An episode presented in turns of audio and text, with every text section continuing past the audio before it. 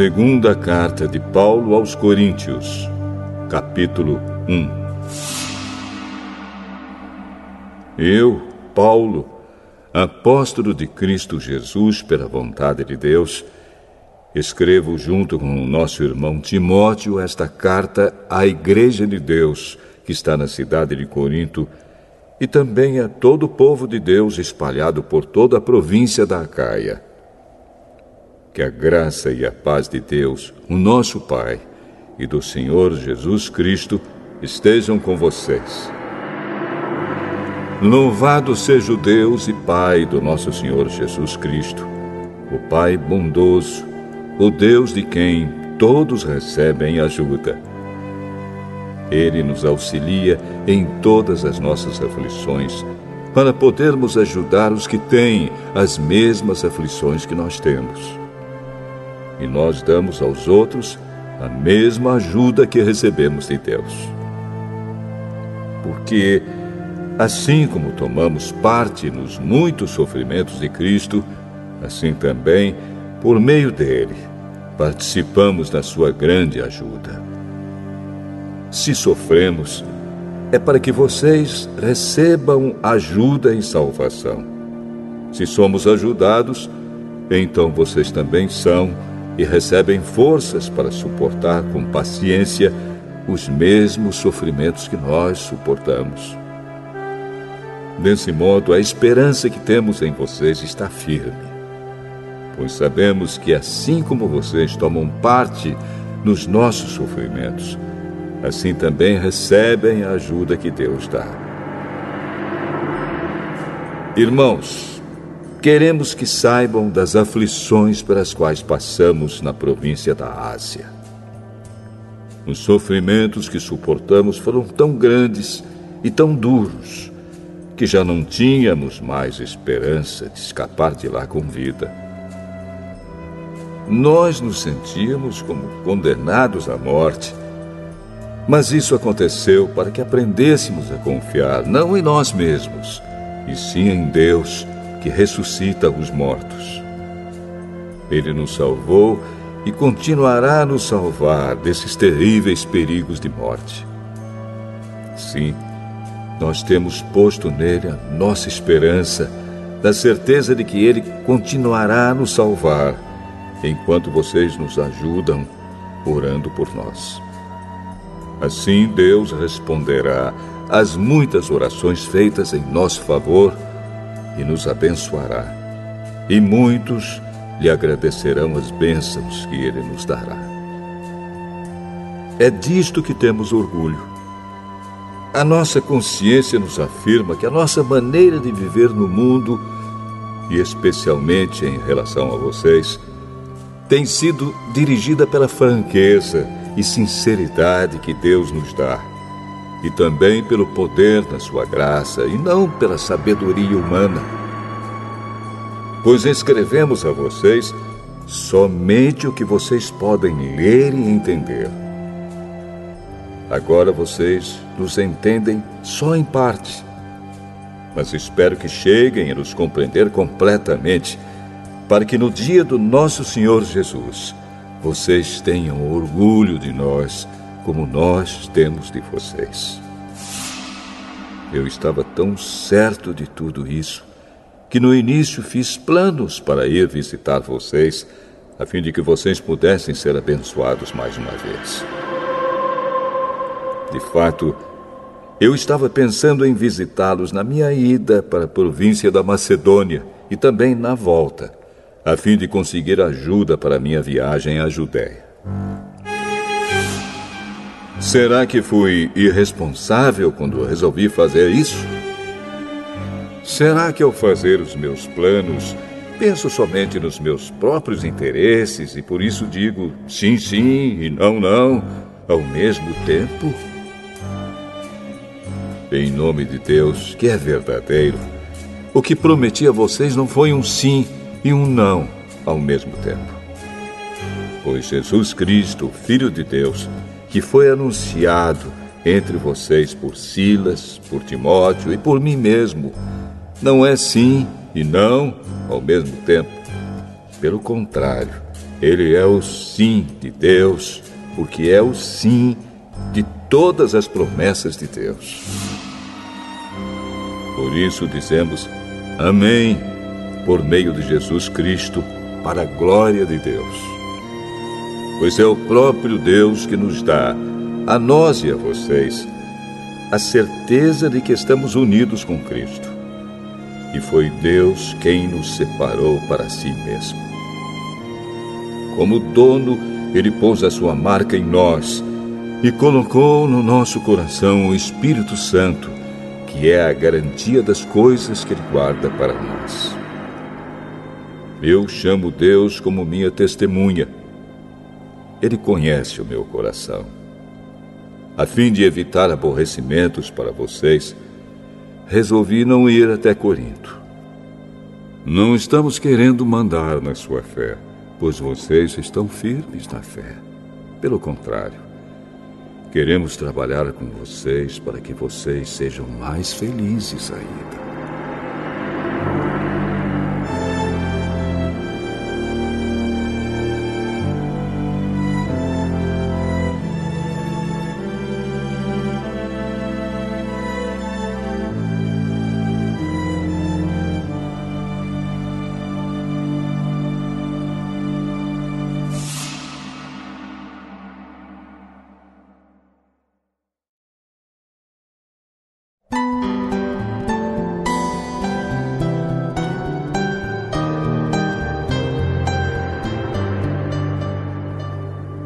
Segunda carta aos Coríntios, capítulo 2.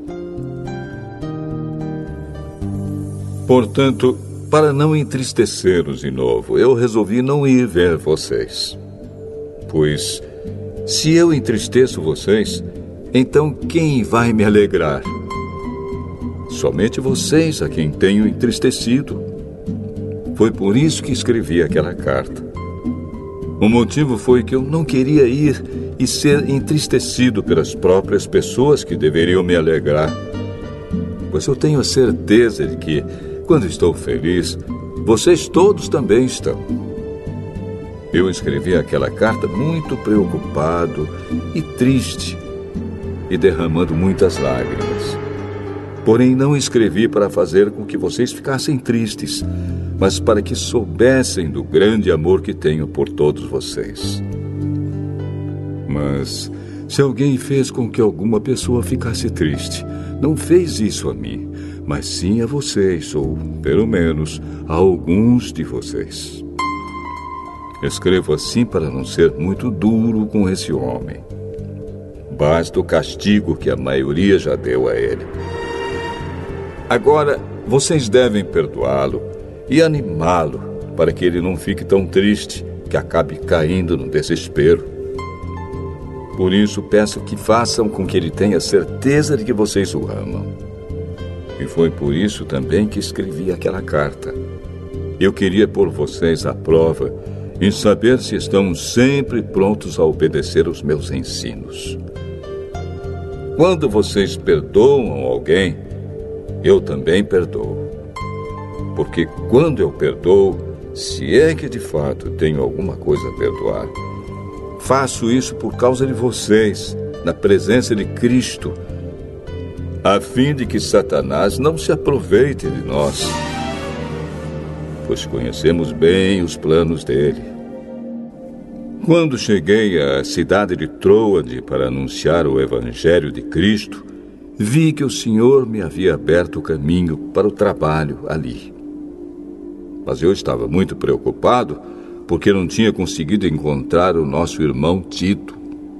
Por isso me despedi dos irmãos dali e fui para a província da Macedônia.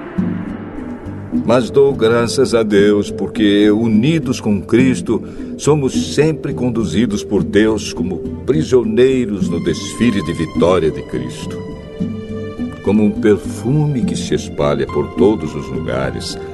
Somos usados por Deus para que Cristo seja conhecido por todas as pessoas. Porque somos como o cheiro suave do sacrifício que Cristo oferece a Deus, cheiro que se espalha entre os que estão sendo salvos e os que estão se perdendo. Para os que estão se perdendo, é um mau cheiro que mata. Mas, para os que estão sendo salvos, é um perfume muito agradável que dá vida. Então, quem é capaz de realizar um trabalho como esse?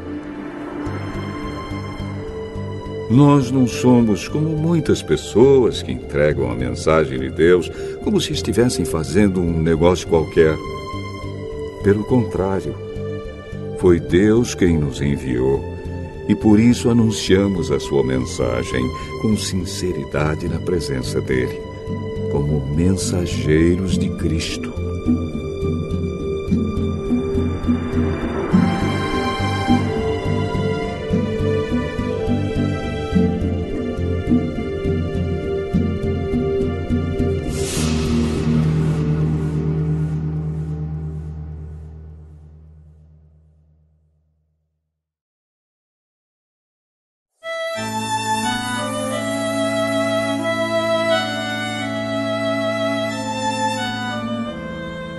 Segunda carta aos Coríntios, capítulo 3.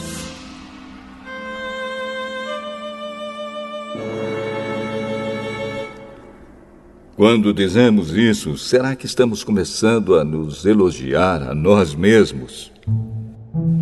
Por acaso, como acontece com alguns, nós precisamos entregar cartas de recomendação para vocês ou pedi-las a vocês?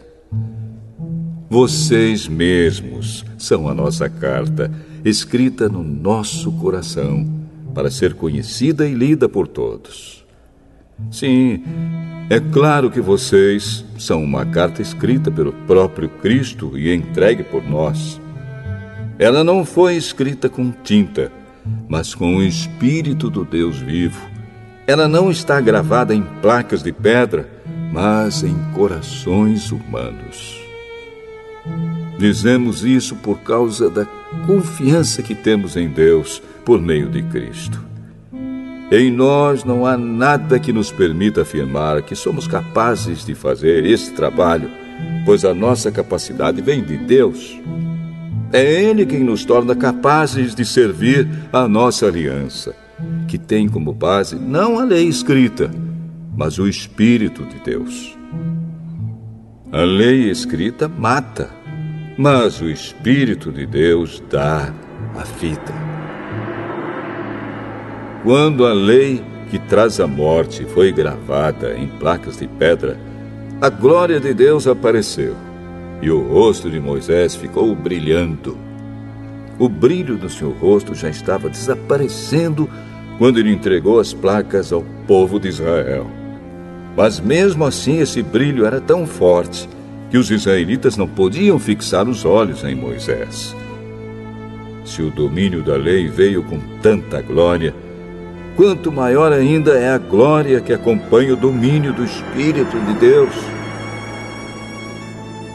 A lei que condena as pessoas teve glória, porém, muito mais glória tem o Espírito que traz a salvação pois a glória que antes era tão grande não é mais nada por causa da glória de agora, que é muito maior. De modo que, se houve glória naquilo que durou somente um pouco de tempo, muito mais glória tem aquilo que dura para sempre. E, porque temos essa esperança, agimos com toda a confiança. Nós não fazemos como Moisés, que cobria o rosto com um véu para que os israelitas não pudessem ver que o seu brilho estava desaparecendo. Mas eles não queriam compreender. E até hoje, quando eles leem os livros da antiga aliança, a mente deles está coberta com o mesmo véu. E esse véu só é tirado quando a pessoa se une com Cristo.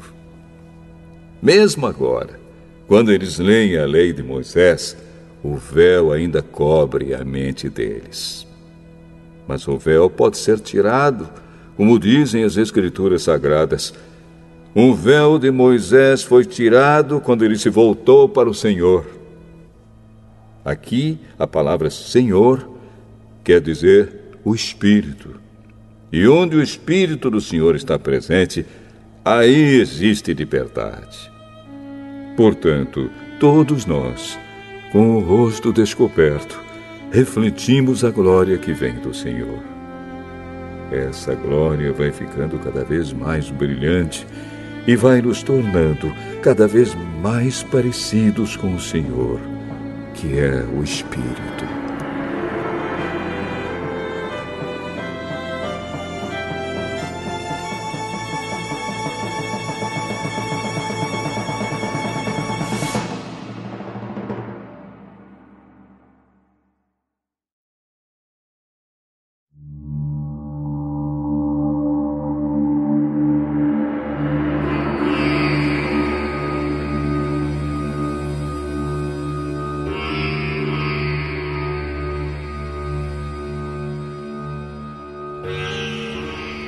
Segunda carta aos Coríntios, capítulo 4. Deus, na sua misericórdia, nos deu essa tarefa, e é por isso que nunca ficamos desanimados. Nós rejeitamos tudo que é feito escondido e tudo que é vergonhoso.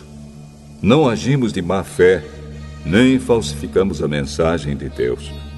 Pelo contrário, agimos sempre abertamente, de acordo com a verdade.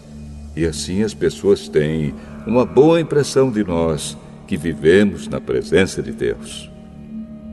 Porque se o evangelho que anunciamos está escondido, está escondido somente para os que estão se perdendo.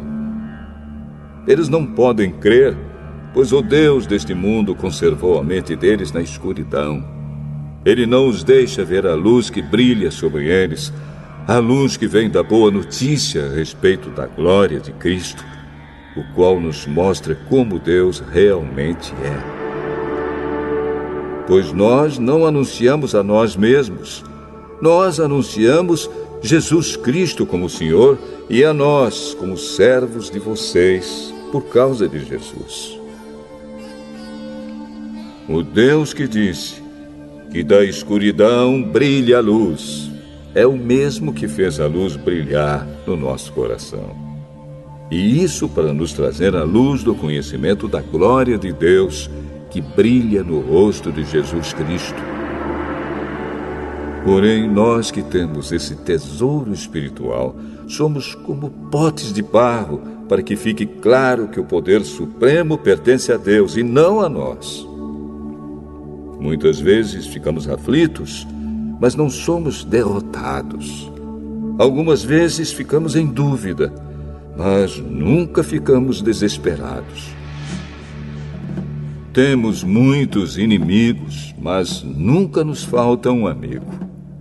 Às vezes somos gravemente feridos, mas não somos destruídos. Levamos sempre no nosso corpo mortal a morte de Jesus para que também a vida dele seja vista no nosso corpo. Durante a vida inteira, estamos sempre em perigo de morte por causa de Jesus, para que a vida dele seja vista neste nosso corpo mortal. De modo que a morte está agindo em nós e a vida está agindo em vocês. As Escrituras Sagradas dizem: Eu criei e por isso falei. Pois assim nós, que temos a mesma fé em Deus, também falamos porque cremos. Pois sabemos que Deus, que ressuscitou o Senhor Jesus, também nos ressuscitará com Ele e nos levará junto com vocês até a presença dEle. Tudo isso aconteceu para o bem de vocês a fim de que a graça de Deus alcance um número cada vez maior de pessoas e estas façam mais orações de agradecimento para a glória de Deus. Por isso, nunca ficamos desanimados. Mesmo que o nosso corpo vá se gastando, o nosso espírito vai se renovando dia a dia. E essa pequena e passageira aflição que sofremos vai nos trazer uma glória enorme e eterna, muito maior do que o sofrimento. porque nós não prestamos atenção nas coisas que se veem, mas nas que não se veem. Pois o que pode ser visto dura apenas um pouco, mas o que não pode ser visto dura para sempre.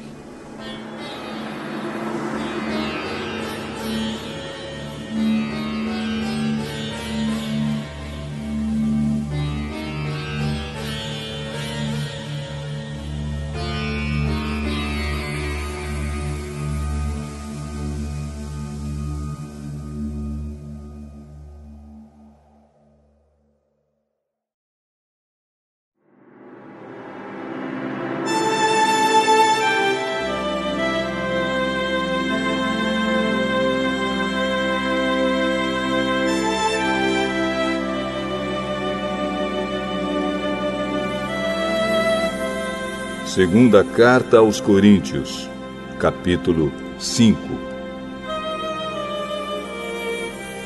De fato, nós sabemos que quando for destruída esta barraca em que vivemos, que é o nosso corpo aqui na terra, Deus nos dará para morarmos nela uma casa no céu. Essa casa não foi feita por mãos humanas, foi Deus quem a fez e ela durará para sempre. Por isso gememos enquanto vivemos nesta casa de agora, pois gostaríamos de nos mudar já para nossa nova casa no céu. Aquela casa será o nosso corpo celestial, e quando nos vestirmos com ele, não ficaremos sem corpo. Gememos aflitos enquanto vivemos nesta barraca que é o nosso corpo isso não é porque queiramos ficar livres do nosso corpo terreno. O que desejamos é receber o corpo celestial para que a vida faça com que o que é mortal desapareça. E foi Deus quem nos preparou para essa mudança e nos deu o seu Espírito como garantia de tudo que Ele tem para nos dar. Estamos sempre muito animados pois sabemos que enquanto vivemos neste corpo, estamos longe do lar do Senhor, porque vivemos pela fé e não pelo que vemos. Estamos muito animados e gostaríamos de deixar de viver neste corpo para irmos viver com o Senhor. Porém, acima de tudo, o que nós queremos é agradar o Senhor, seja vivendo no nosso corpo aqui seja vivendo lá com o Senhor. Porque todos nós temos de nos apresentar diante de Cristo para sermos julgados por Ele. E cada um vai receber o que merece, de acordo com o que fez de bom ou de mal na sua vida aqui na terra. Sabemos o que quer dizer temer o Senhor e por isso procuramos levar as pessoas à verdade. Deus nos conhece completamente e espero que no seu coração vocês me conheçam também. Não estamos querendo nos elogiar a nós mesmos outra vez para vocês. Pelo contrário, queremos lhes dar motivo para terem orgulho de nós, a fim de que tenham o que responder aos que se sentem orgulhosos por causa da aparência de uma pessoa e não por causa do que ela é. Pois, se estamos loucos, é em favor de Deus. E se temos juízo, é em favor de vocês. Porque somos dominados pelo amor que Cristo tem por nós, pois reconhecemos que um homem, Jesus Cristo, morreu por todos, o que quer dizer que todos tomam parte na sua morte. Ele morreu por todos para que os que vivem não vivam mais para si mesmos, mas vivam para aquele que morreu e foi ressuscitado para a salvação deles. Por isso, daqui em diante, não vamos mais usar regras humanas quando julgarmos alguém. E se antes de nos termos tornado cristãos, julgamos Cristo de acordo com regras humanas, agora não fazemos mais isso. Quem está unido com Cristo é uma nova pessoa. Acabou-se o que era velho e já chegou o que é novo. Tudo isso é feito por Deus, o qual, por meio de Cristo, nos transforma de inimigos em amigos dele. E Deus nos deu a tarefa de fazer com que os outros também sejam amigos dele.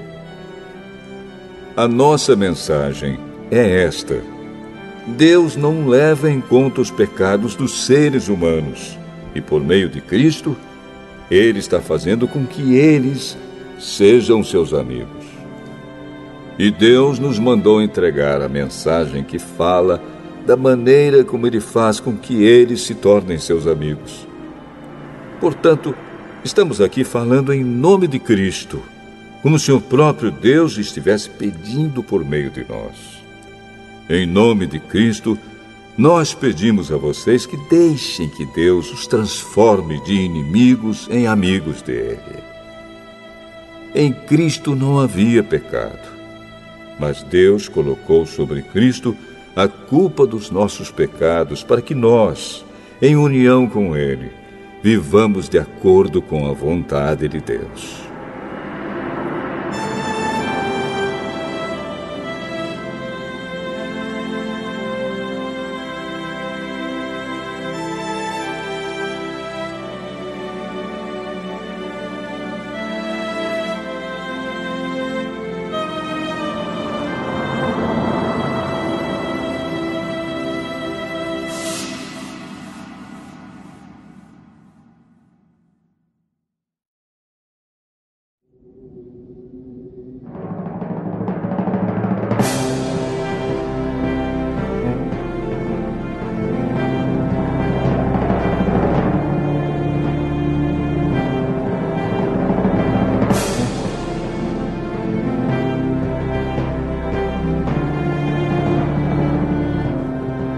Segunda carta aos Coríntios, capítulo 6. Portanto, nós, como companheiros de trabalho no serviço de Deus, pedimos o seguinte: não deixem que fique sem proveito a graça de Deus, a qual vocês receberam. Escutem o que Deus diz. Quando chegou o tempo de mostrar a minha bondade, eu atendi o seu pedido e o socorri quando chegou o dia da salvação. Escutem. Este é o tempo em que Deus mostra a sua bondade. Hoje é o dia de ser salvo. Não queremos que alguém ache defeito no nosso trabalho e por isso fazemos o possível para não atrapalhar ninguém. Pelo contrário, em tudo mostramos que somos servos de Deus suportando com muita paciência as aflições, os sofrimentos e as dificuldades. Temos sido chicoteados, presos e agredidos nas agitações populares. Temos trabalhado demais. Temos ficado sem dormir e sem comer. Por meio da nossa pureza, conhecimento, paciência e delicadeza, mostramos que somos servos de Deus. Por meio do Espírito Santo, temos mostrado isso pelo nosso amor verdadeiro, pela mensagem da verdade e pelo poder de Deus. Por vivermos em obediência à vontade de Deus, temos as armas que usamos tanto para atacar como para nos defender. Somos elogiados e caluniados. Alguns nos insultam, Outros falam bem de nós. Somos tratados como mentirosos, mas falamos a verdade. Somos tratados como desconhecidos, embora sejamos bem conhecidos de todos. Somos tratados como se estivéssemos mortos, mas, como vocês estão vendo, continuamos vivos. Temos sido castigados, mas não fomos mortos. Às vezes ficamos tristes, outras vezes ficamos alegres. Parecemos pobres, mas enriquecemos muitas pessoas. Parece que não temos nada, mas, na verdade, possuímos tudo. Queridos amigos de Corinto, temos falado francamente e temos aberto completamente o nosso coração para vocês. Não temos fechado o nosso coração. Vocês é que têm fechado o coração de vocês para nós. Eu falo com vocês como se vocês fossem meus filhos. Tenham por nós os mesmos sentimentos que temos para com vocês e abram completamente o coração de vocês para nós. Não se juntem com descrentes para trabalhar com eles.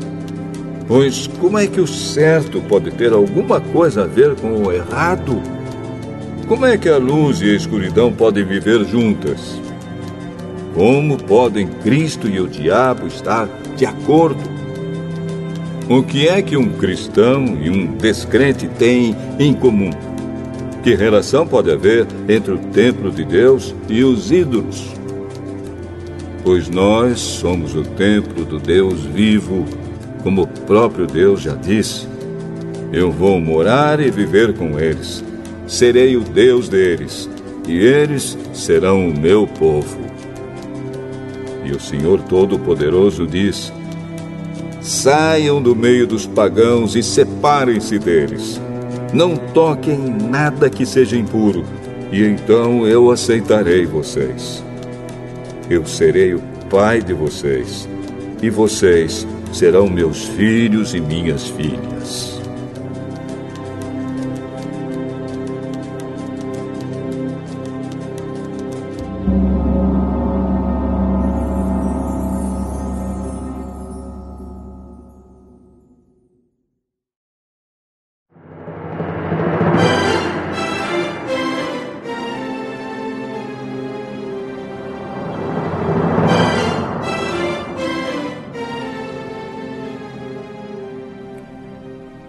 Segunda carta aos Coríntios, capítulo 7.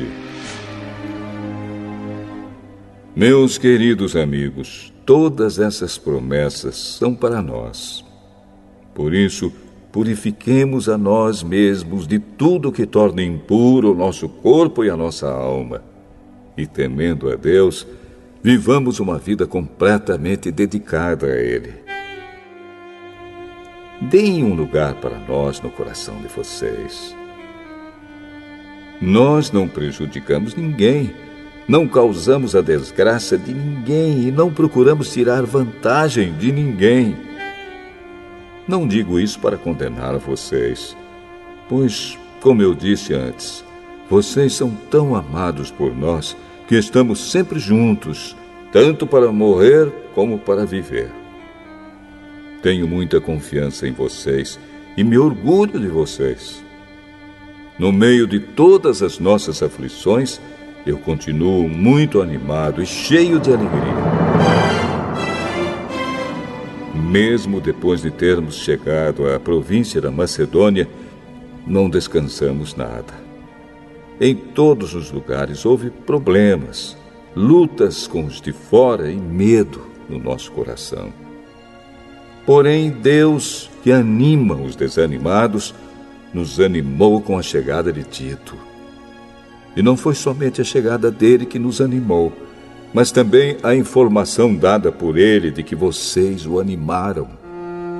Ele contou que vocês estão com saudade de mim e disse que estão muito tristes e estão prontos para me defender.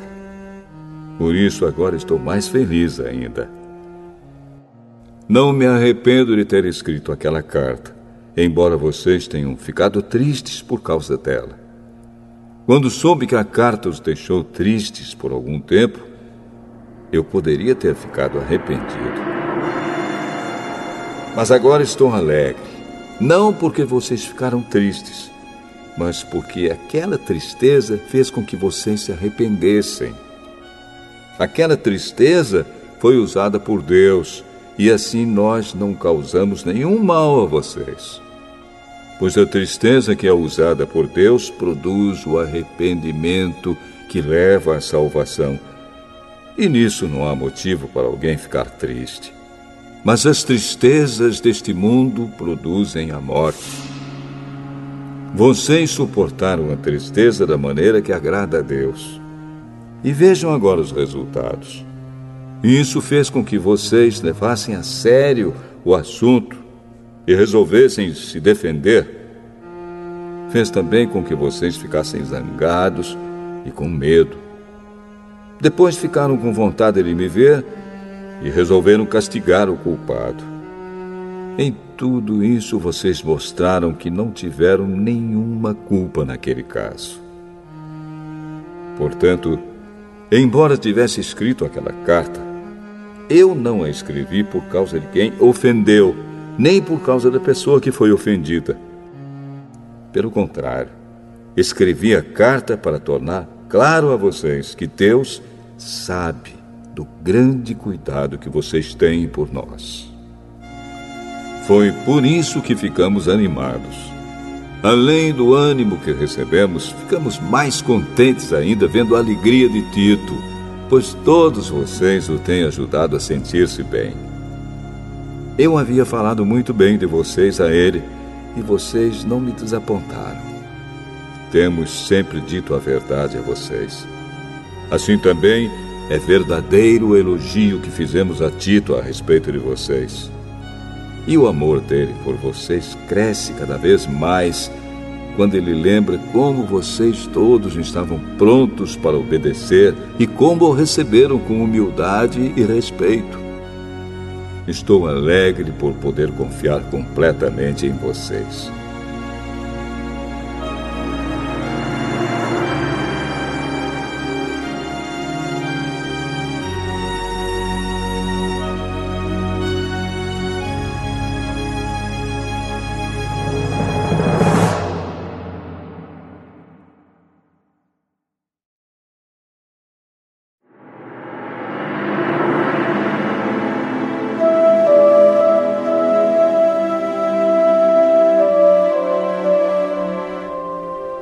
Segunda Carta aos Coríntios, capítulo 8.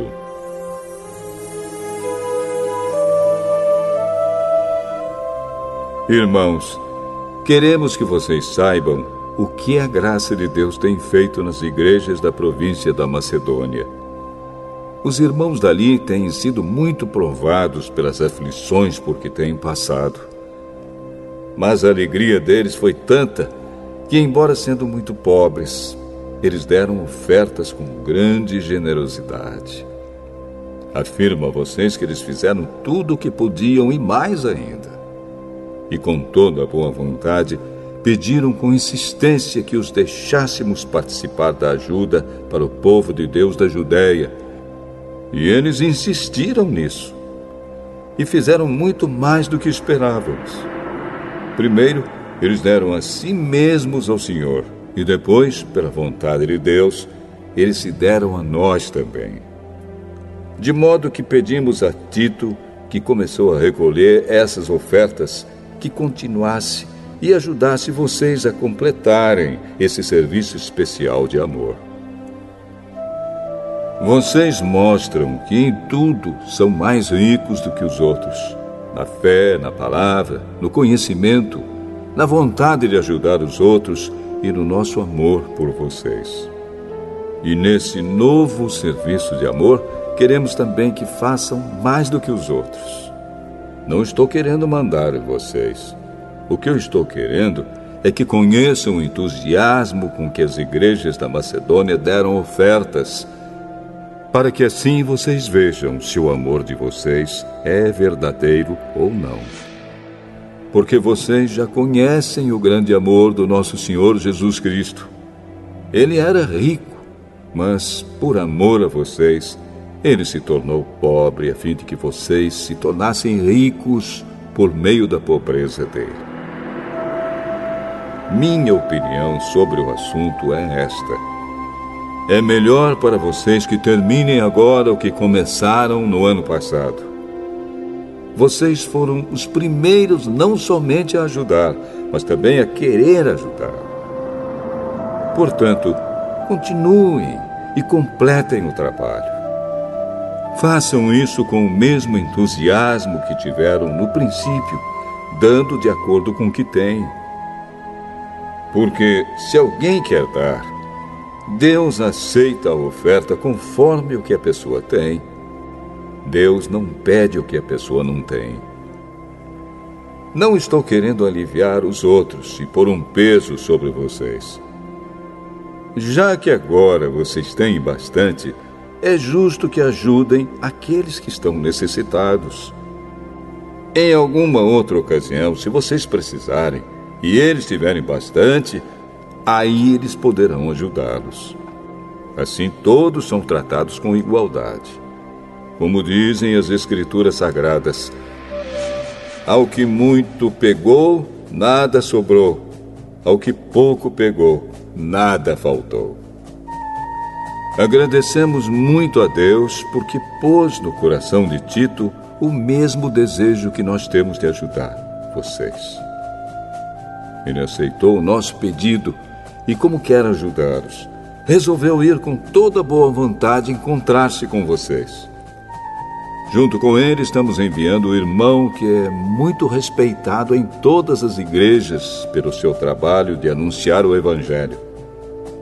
Além disso, esse irmão foi escolhido e indicado pelas igrejas para viajar conosco, a fim de nos ajudar nesse serviço de amor que fazemos para a glória do Senhor e também para mostrar que, de fato, queremos ajudar.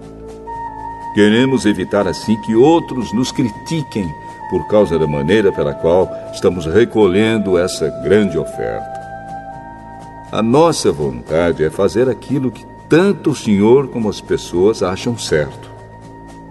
Com eles, estamos enviando outro irmão nosso. Às vezes o pusemos à prova e assim sabemos que ele está sempre pronto para ajudar.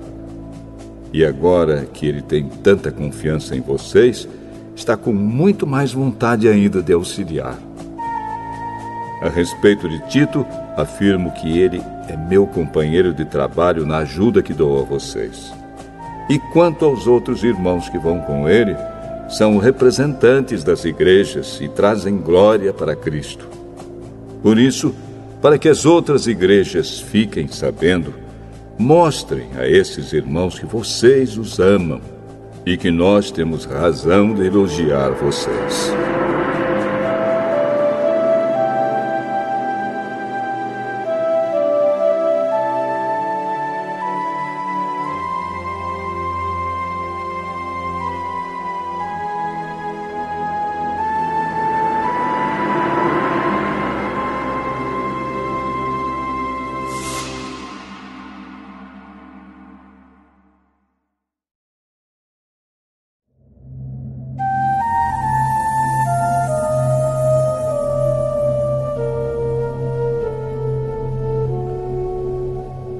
Segunda carta aos Coríntios, capítulo 9. A respeito do auxílio que vocês estão mandando ao povo de Deus na Judéia, de fato, não tenho nada que escrever a vocês. Sei que estão querendo ajudar e por isso eu os tenho elogiado para os irmãos da província da Macedônia. Eu disse que vocês, os irmãos que moram na província da Caia, já estavam dispostos a ajudar desde o ano passado. A maioria deles ficou muito animada com a boa vontade de vocês. Agora estou enviando estes irmãos para que não fique sem valor o elogio que fiz a respeito de vocês sobre esse assunto. Mas, como eu disse, vocês estarão prontos para ajudar.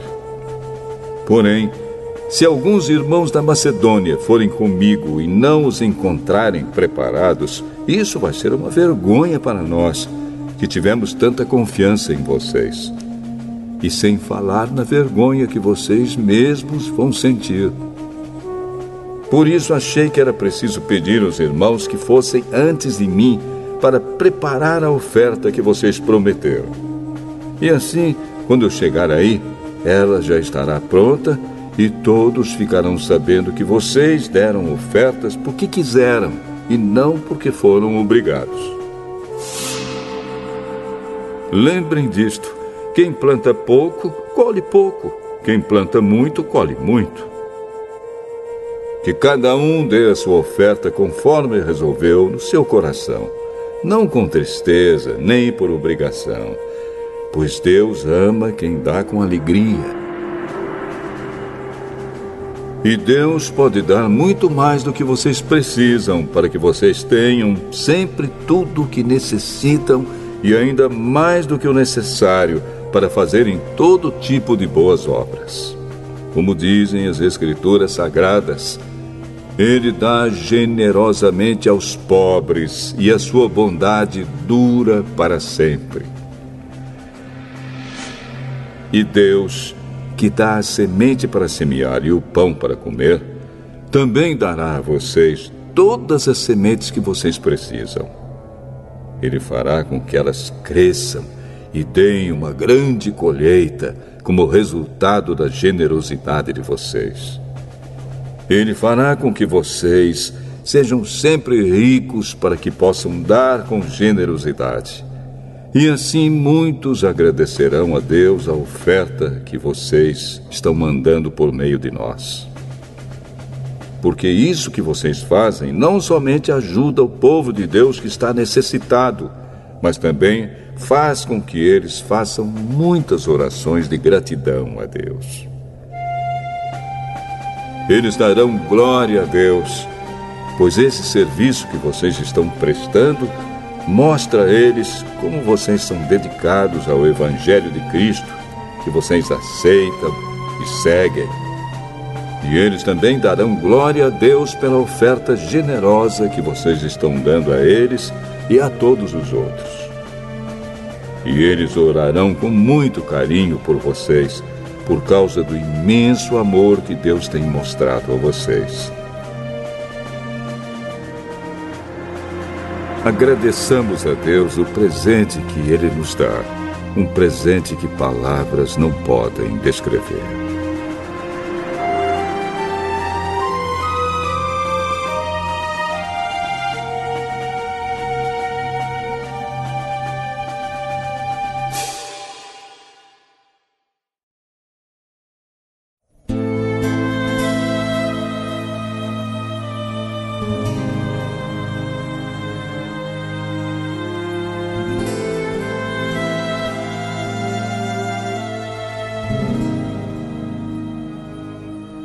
Segunda carta aos Coríntios, capítulo 10. Dizem que eu sou humilde quando estou com vocês, mas duro quando estou longe. Pois eu, Paulo, faço este apelo a vocês em nome de Cristo, que foi carinhoso e bondoso. Quando eu for aí, não me obriguem a ser duro pois eu tenho certeza de que posso agir com dureza contra os que afirmam que fazemos as coisas por motivos humanos. É claro que somos humanos, mas não lutamos por motivos humanos. As armas que usamos na nossa luta não são do mundo, são armas poderosas de Deus, capazes de destruir fortalezas. E assim destruímos ideias falsas e também todo orgulho humano que não deixa que as pessoas conheçam a Deus. Dominamos todo o pensamento humano e fazemos com que ele obedeça a Cristo. E quando vocês provarem que são obedientes, estaremos prontos para castigar qualquer desobediência. Vocês julgam as coisas pela aparência. Se uma pessoa tem certeza de que pertence a Cristo, deve pensar de novo a respeito disso, pois nós também pertencemos a Cristo, tanto quanto essa pessoa.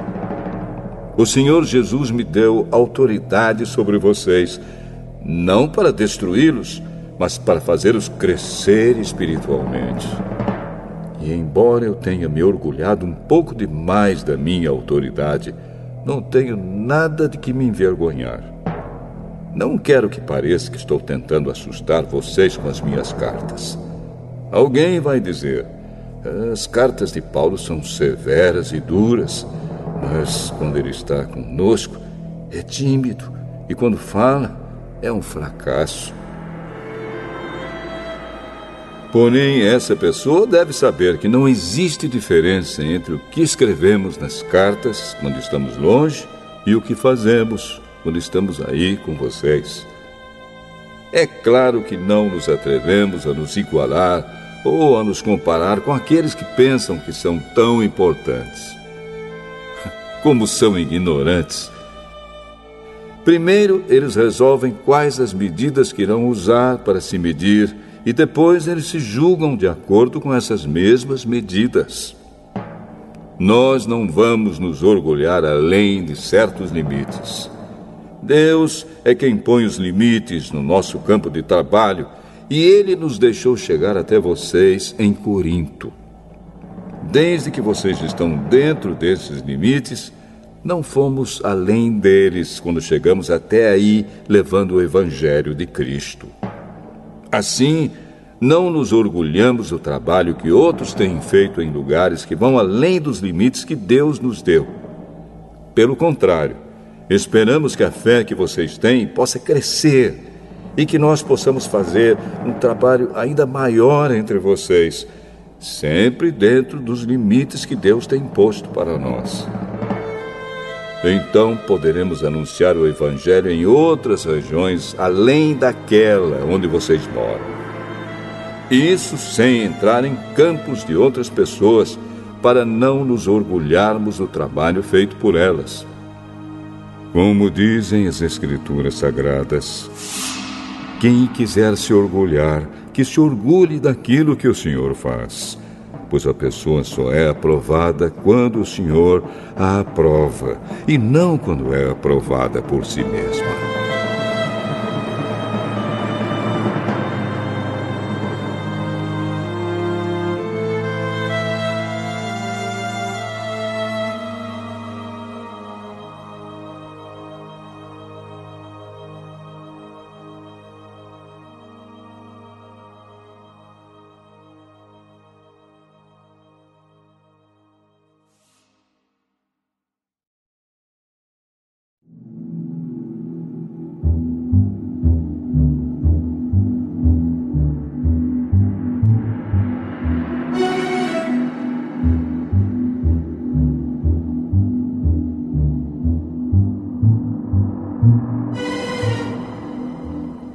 Segunda carta aos Coríntios, capítulo 11.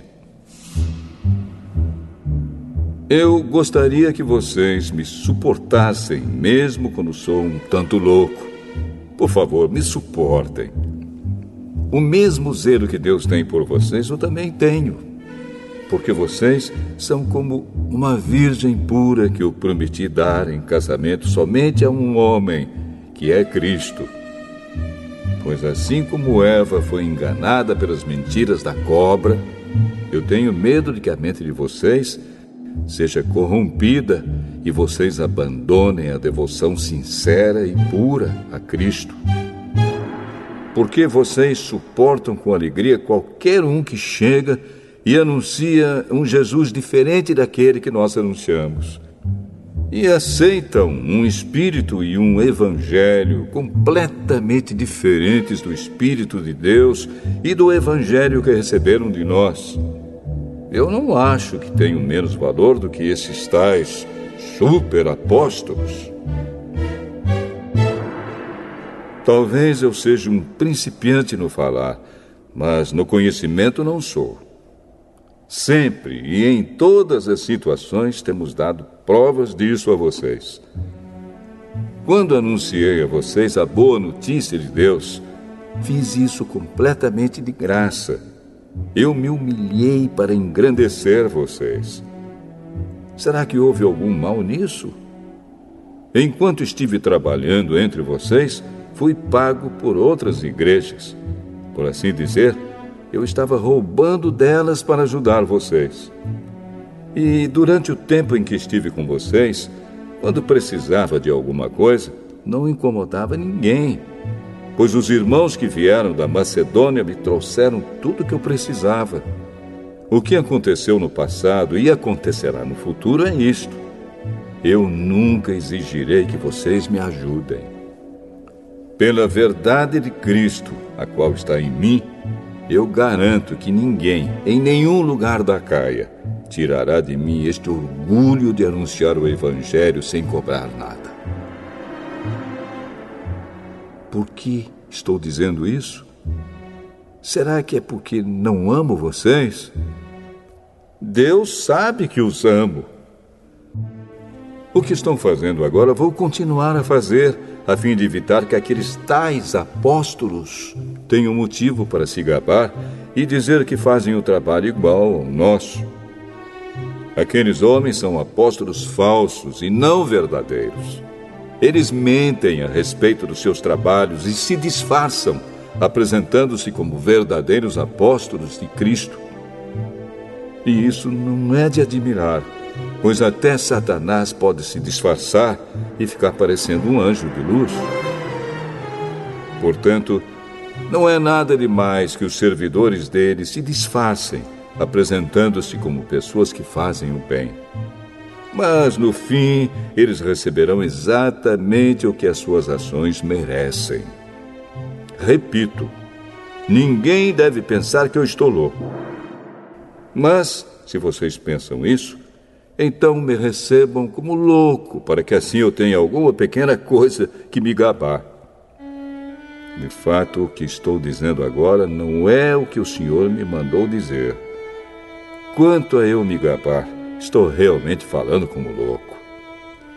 Já que existem tantas pessoas que se gabam por motivos apenas humanos, eu também vou me gabar de mim mesmo. Vocês são tão sábios e suportam de boa vontade os loucos. Toleram os que mandam em vocês e exploram vocês. Toleram os que os enganam, os que os tratam com desprezo e os que lhes dão bofetadas. Tenho até vergonha de confessar que nós fomos tímidos demais e não fomos capazes de fazer coisas como essas. Mas se os outros se atrevem a se gabar de alguma coisa, eu também vou me atrever, embora isso seja uma loucura. Eles são hebreus, eu também sou. Eles são israelitas, eu também sou.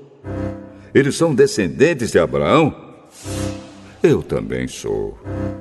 Eles são servos de Cristo, mas eu sou um servo melhor do que eles, embora ao dizer isso eu esteja falando como se fosse louco. Pois eu tenho trabalhado mais do que eles e tenho estado mais vezes na cadeia. Tenho sido chicoteado muito mais do que eles e muitas vezes estive em perigo de morte. Em cinco ocasiões, os judeus me deram 39 chicotadas. Três vezes os romanos me bateram com porretes e uma vez fui apedrejado. Três vezes o navio em que eu estava viajando afundou. E numa dessas vezes passei 24 horas boiando no mar. Nas muitas viagens que fiz, tenho estado em perigos de inundações e de ladrões, em perigos causados pelos meus patrícios, os judeus, e também pelos não-judeus. Tenho estado no meio de perigos nas cidades, nos desertos e em alto mar, e também em perigos causados por falsos irmãos. Tenho tido trabalhos e canseiras. Muitas vezes tenho ficado sem dormir, tenho passado fome e sede, tem me faltado casa, comida e roupas. Além dessas e de outras coisas, ainda pesa diariamente sobre mim a preocupação que tenho por todas as igrejas. Quando alguém está fraco, eu também me sinto fraco. E quando alguém cai em pecado, eu fico muito aflito. Se existe motivo para eu me gabar, então vou me gabar das coisas que mostram a minha fraqueza. O Deus e Pai do Senhor Jesus o Deus que é bendito para sempre sabe que não estou mentindo. Quando estive na cidade de Damasco, o governador nomeado pelo rei Aretas pôs guardas nos portões da cidade para me prenderem. Porém, os meus amigos fizeram com que eu descesse num grande cesto por uma abertura da muralha. E assim escapei do governador.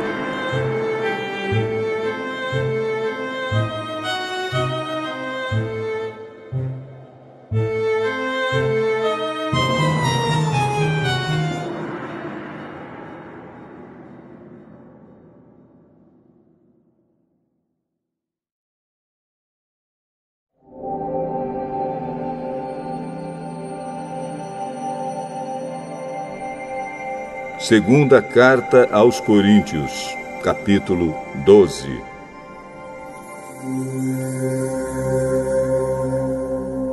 Embora não adiante nada, eu preciso me gabar de mim mesmo. Agora vou falar a respeito das visões e revelações que o Senhor me tem dado.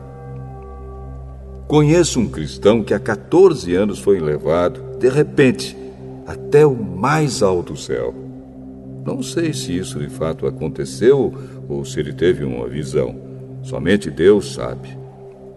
Repito, sei que esse homem foi levado de repente ao paraíso. Não sei se isso de fato aconteceu ou se foi uma visão. Somente Deus sabe. E ali ele ouviu coisas que palavras humanas não conseguem contar. Eu me gabarei desse homem, mas não me gabarei de mim mesmo, a não ser das coisas que mostram as minhas fraquezas.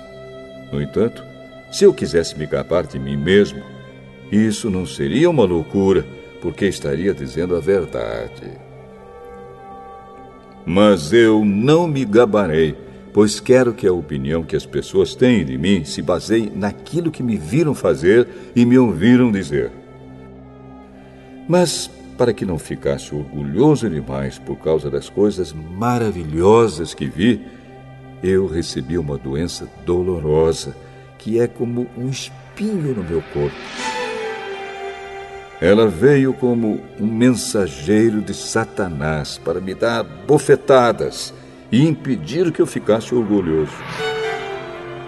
Três vezes orei ao Senhor pedindo que Ele me tirasse esse sofrimento. Mas ele me respondeu: A minha graça é tudo o que você precisa, pois o meu poder é mais forte quando você está fraco. Portanto, eu me sinto muito feliz em me gabar das minhas fraquezas, para que assim a proteção do poder de Cristo esteja comigo. Eu me alegro também com as fraquezas, os insultos, os sofrimentos, as perseguições e as dificuldades pelos quais passo por causa de Cristo.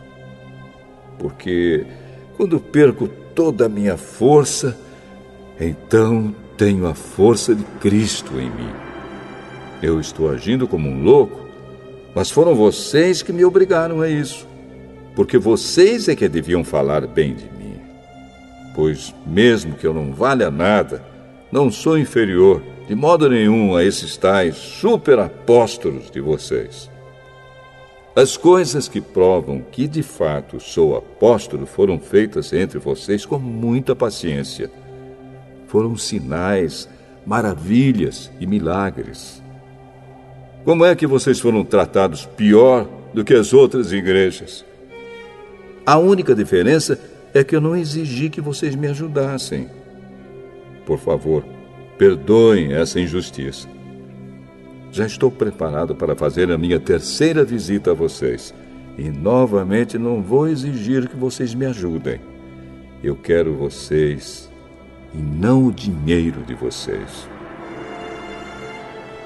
Afinal de contas, são os pais que devem juntar dinheiro para os filhos e não os filhos para os pais. Vou ficar contente em gastar tudo que tenho e até a mim mesmo para ajudá-los. Será que vocês me amarão menos só porque eu os amo tanto? Portanto, vocês vão concordar que eu não exigi nada de vocês. Porém, alguém poderá dizer que os enganei e tapiei com mentiras. Por acaso explorei vocês por meio de algum mensageiro que lhes mandei?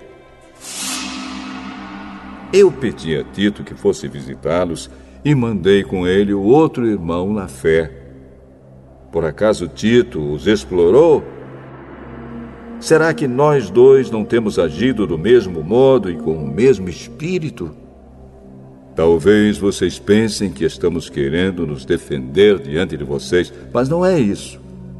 Falamos como Cristo nos mandaria falar na presença de Deus. E tudo o que fazemos, queridos amigos, é para ajudar vocês.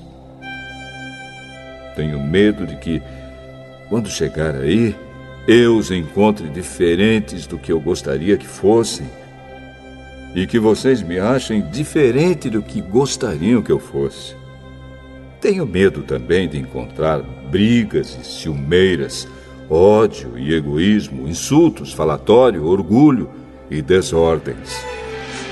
Receio ainda que na minha próxima visita o meu Deus me humilhe diante de vocês e que eu tenha de chorar por muitos de vocês que continuam a cometer os mesmos pecados que cometiam no passado e não se arrependeram da sua imoralidade sexual, nem das relações sexuais proibidas, nem de outras coisas indecentes que faziam.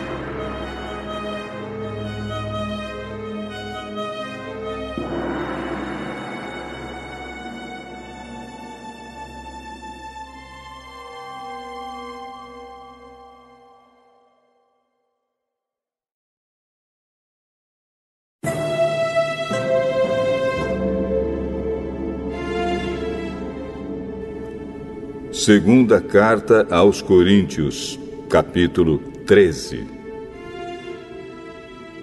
Esta já é a terceira vez que vou visitá-los. Como dizem as Escrituras Sagradas, qualquer acusação precisa ser confirmada pela palavra de pelo menos duas testemunhas.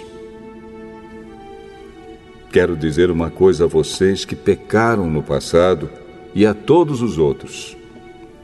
Durante a minha segunda visita, eu já tinha dito isto, e agora que estou longe, repito. Na próxima vez que eu for, não vou ter pena de ninguém.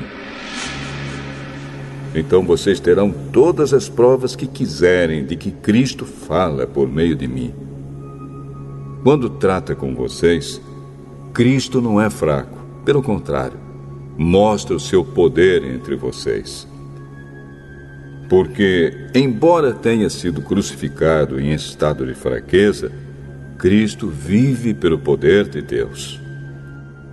Assim nós também, unidos com Ele, somos fracos. Porém, em nossa convivência com vocês, estaremos ligados com o Cristo vivo e teremos o poder de Deus para agir. Examinem-se para descobrir se vocês estão firmes na fé. Com certeza vocês sabem que Jesus Cristo está unido com vocês, a não ser que vocês tenham falhado completamente. E espero que vocês saibam que nós não temos falhado. Oramos a Deus pedindo que vocês não façam nada que seja mal. Não para mostrar que nós somos um sucesso, mas para que vocês façam o que é certo e não importa que fique parecendo que nós falhamos, pois nós não podemos fazer nada contra a verdade, mas somente a favor da verdade. Por isso ficamos alegres quando estamos fracos, contanto que vocês estejam fortes. E também oramos para que vocês se tornem mais fortes na fé. Escrevo esta carta antes de ir vê-los, para que, quando eu for, não tenho de ser tão duro no uso da autoridade que o Senhor me deu.